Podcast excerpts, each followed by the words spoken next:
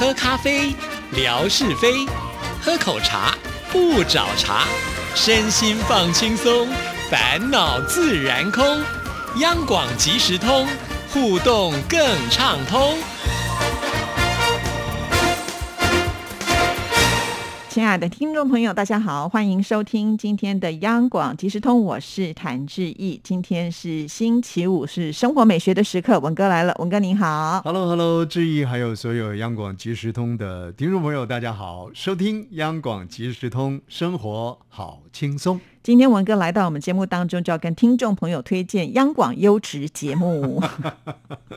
是，这听众朋友说呢，十五分钟的节目啊，口水多过茶水啊，不，茶水多过啊，不，反正都是水啊，没有实质的东西放进来，怎么可以如此呢？不是要推荐好节目吗？呃，其实聊聊生活，聊聊呢这个主持人的面相啊，其实呃不是不是说看相的那个面相，其实我想的听众朋友也是会拉长耳朵来听，嗯但是还是啊这个真材实料要推荐给每一位收音机旁的这个好朋友。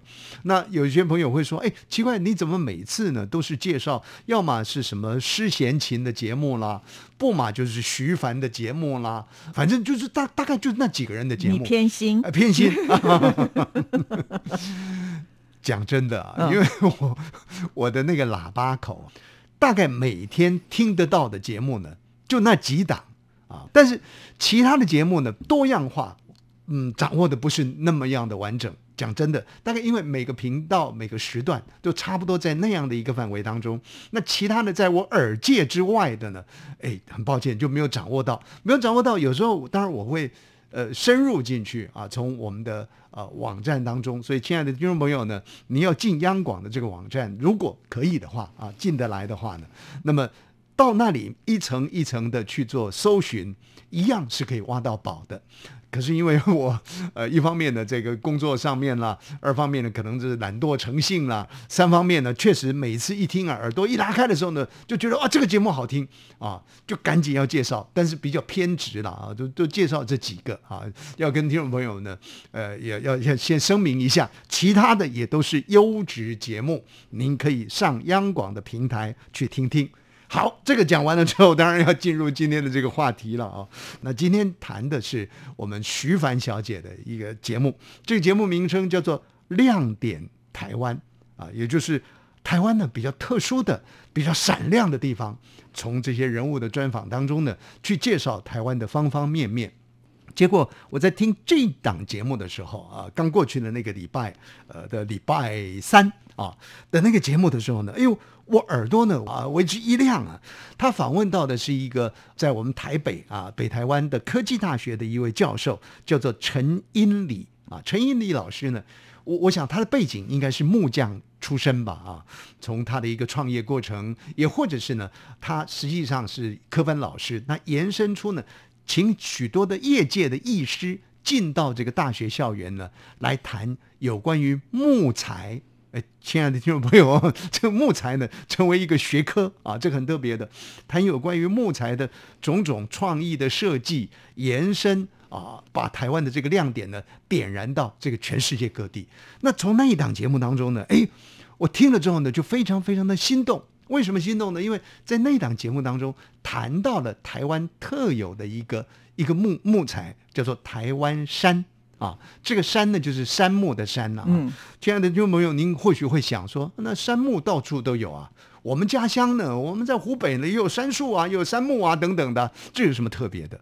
特别的原因在这里，因为这个台湾山呢，在台湾长的这个杉木啊，是东亚最高的树。哦，哎，呃，不是整个亚洲了，嗯东亚啊，嗯东亚最高的树就是台湾山。那这个台湾山呢，到底有多高？那根据呃这个老师告诉我们说呢，它最高可以长到大概三十层楼高。哇，哎，哇，那真的很高哎，都不晓得花多少年才能够长到这么高。谈到花多少年才能够长得那么高呢？我话题稍微呃溜下交流到一下。台湾呢，因为地处亚热带，所以我们的这个山势林相呢，树林的这个相貌呢，是非常非常的特别。我们在高山上呢，有很多的神木，对，刚刚志毅讲，多少年才能长那么高，长得那么胖呢？千年神木、嗯。啊，在在台湾的高山有很多，在台湾的高山上的神木啊，大概不外乎出于这五种呃树木的这个品相当中，一种呢叫做红块，一种呢叫扁柏，一种呢叫做萧楠，萧楠木啊，是萧萧楠，另外一种就是我们今天要介绍的台湾山，还有一种呢叫做香山。香就是呃香气迎人的那个香，山呢就是山呃杉木的山啊。这五种红块、扁柏、萧楠、台湾山，还有香山，这是属于台湾的针叶五木啊五种树木。那这个五种树木呢，它们的特色是什么呢？就是它都有香气哦啊，散发出呢悠悠的香气来。是然后你看它的色泽呢，都很漂亮，然后它的树干呢是笔直的，还有一个功能，它防虫、哦防腐。所以，亲爱的听众朋友，才能活这么久。对，日本人在台湾为什么要砍了那么多的红块，回到这个日本去啊？就是因为他看准了说，哇，这个树木正好啊，它的这个实用价值很高啊，所以砍了很多的这个树木呢，回到日本去。但这个部分呢，我们暂时不去谈它。告诉各位的就是说呢，在台湾的这个呃呃高山上面，基本上要谈到刚刚这个质疑所说的要活多久、要长多久的神木的话呢，大概就不出这五个林相的这个树是木。好，那我们回到台湾山来。这个台湾山呢，大概是产在哪里呢？台湾的这个中部、南部地区。那台湾的中南部地区呢，原住民族呢，主要是以卢凯族为主。那这个卢凯族啊，怎么称这个台湾山呢？我们我们说台湾山，亲爱的听众朋友，我刚刚跟你讲说，它最高可以长到三十层楼高，你有感觉？可是卢凯族呢，更直接了。他怎么形容这个台湾山？不是用这三个字来说，他们看到这个台湾山呢，就形容他说呢，它是最接近月亮的树啊，就说哇，那是什么树啊？那是最接近月亮的树。因为它最高。哎，你看，它有多高，所以呃谈到这最接近月亮的树呢，卢凯族所讲的就是台湾山。那台湾山那么好吗？台湾山是怎么被发现出来的？啊，在这里呢，也让听众朋友们了解这段历史。这个历史的新页、呃旧页啊，要把它翻翻翻翻到什么呢？翻到一百一十八年前。哇一百一十八年前到底是一个什么样的时代呢？那就是台湾呢割让给日本之后，日本人在台湾殖民统治的第十年啊，这样子您可能概念就比较清楚了。那日本人呢，固然砍了很多的红块 回到日本去运用了啊，这个是对于台湾呢是造祸，不是造福。可相对日本人在台湾呢也造了很多的福。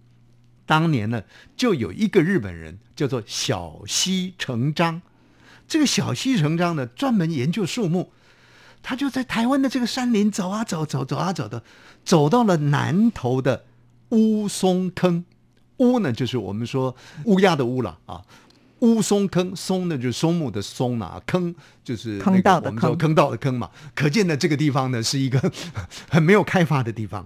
这小西成章到了南头的乌松坑之后呢，就看到了这个针叶树啊，就看到这个针叶树的树种，他觉得很特别，没看过，他就采集了这个标本。可是用小西成章的能力呢，他是没有办法去研究到底这是什么树木的啊，所以他就寄回到日本，他的同事东京地大的这个同事呢，叫做早田文藏，请这个早田文藏呢来鉴定。哦，早田文藏呢就运用他在这个东京地大的资源嘛，他就开始进行相对性的一些研究，就研究发现呢，哇！这个小西成章带回来的这个东西呢，是一个新的品种，别的地方没有，别的地方没有的。哦哦，这很特别啊！那继续往下研究下去呢，它不但是新的品种，而且呢是新的这个属相，可能在树木的或者植物界的分类呃也分类上面的，除了是新的品种之外，再往上推呢，就叫做新的属所属就对了。其实就是类似我们讲说学名好了。嗯，为什么叫做学名呢？像志毅啦，可能小时候在家里叫阿乖，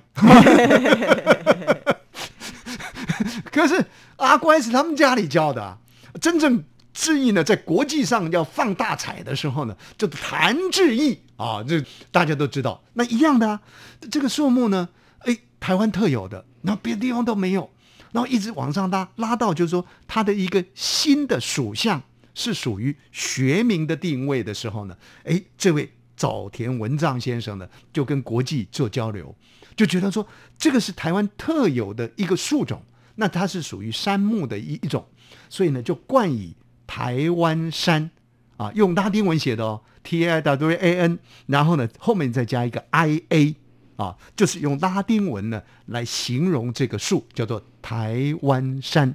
从此以后，全世界，呃，这个谈到林相、谈到树木的时候，都是用台湾山这样的一个名称，这是别无分号的、独一无二，用台湾的名字去命名的一个树种了。哦所以这很特别，台湾山。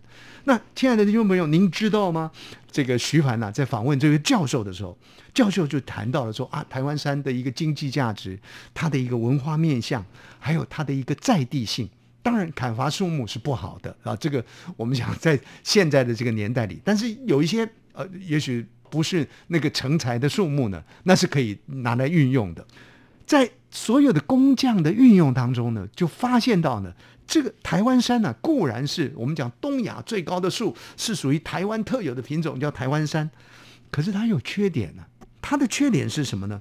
它的缺点呢是节很多。哦，一个树呢剖开了之后呢，哎呦，怎么这么这么多节啊？啊，这个节呢就是树干跟树身之间的一个连接点。节多的话呢，相对的这个木头的支撑力呢，其实不是那么好的。哦而且呢，这个有碍观瞻啊，怎么花花绿绿的，怎么怎么那么多的节点？哎，可是这个教授呢，他就特别说呢，他们呢就把这个节呢叫做绝美，大概音很近嘛，嗯，节啊，一节两节的节，他们把它叫做绝美。那怎么绝美呢？因为这个台湾山哦，它还有一个名称叫做彩虹木，叫做七彩虹木。为什么七彩虹木呢？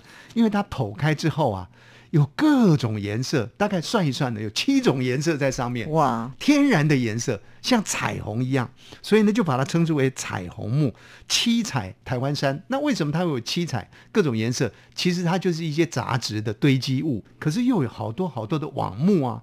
那这些网木呢，这些专家呢就会去设计，比方说设计成一个会议桌啊，每一个节现在变成绝美啦，嗯，就看起来呢好像是一个自然的图画一样，很漂亮。那甚或是有专家呢，就把它用来雕刻呢，呃，成为一个飞禽鸟兽的图像，比方说黑夜中的猫头鹰。啊，就用它两个节点呢做眼睛，哎，就就就幻化出呢嗯猫头鹰的这个形象出来了，所以还真的叫做绝美。所以你看这个这个台湾山啊，你它有缺点，可是把它转化了，然后又加上呢，它属于台湾特有的，又属于呢东亚最高的，所以那个价值感呢，就无形当中一直拉，一直拉，一直拉升上来。这个陈教授呢，他就特别表示呢，不管经济价值，不管文化面向，不管在地性，这都是呢作为一个台湾人，值得向所有的好朋友来做推荐的。哇，今天真的长知识了，我也是第一次听到，原来有这个可以长到三十层楼高的树——台湾山，真是我们的骄傲是了啊！卢凯族人讲的，哎，它是接到月亮的树。谢谢文哥，谢谢，拜拜拜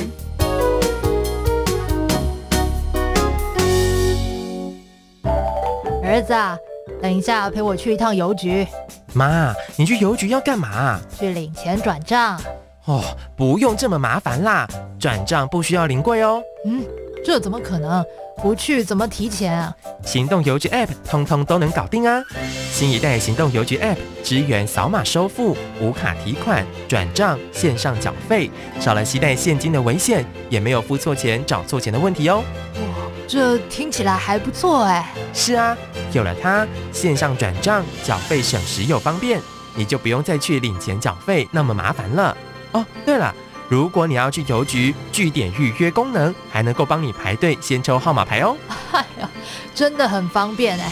那我们现在就去邮局办理申请。哎呦，不用啦，用金融卡搭配读卡机就能够在家申请喽。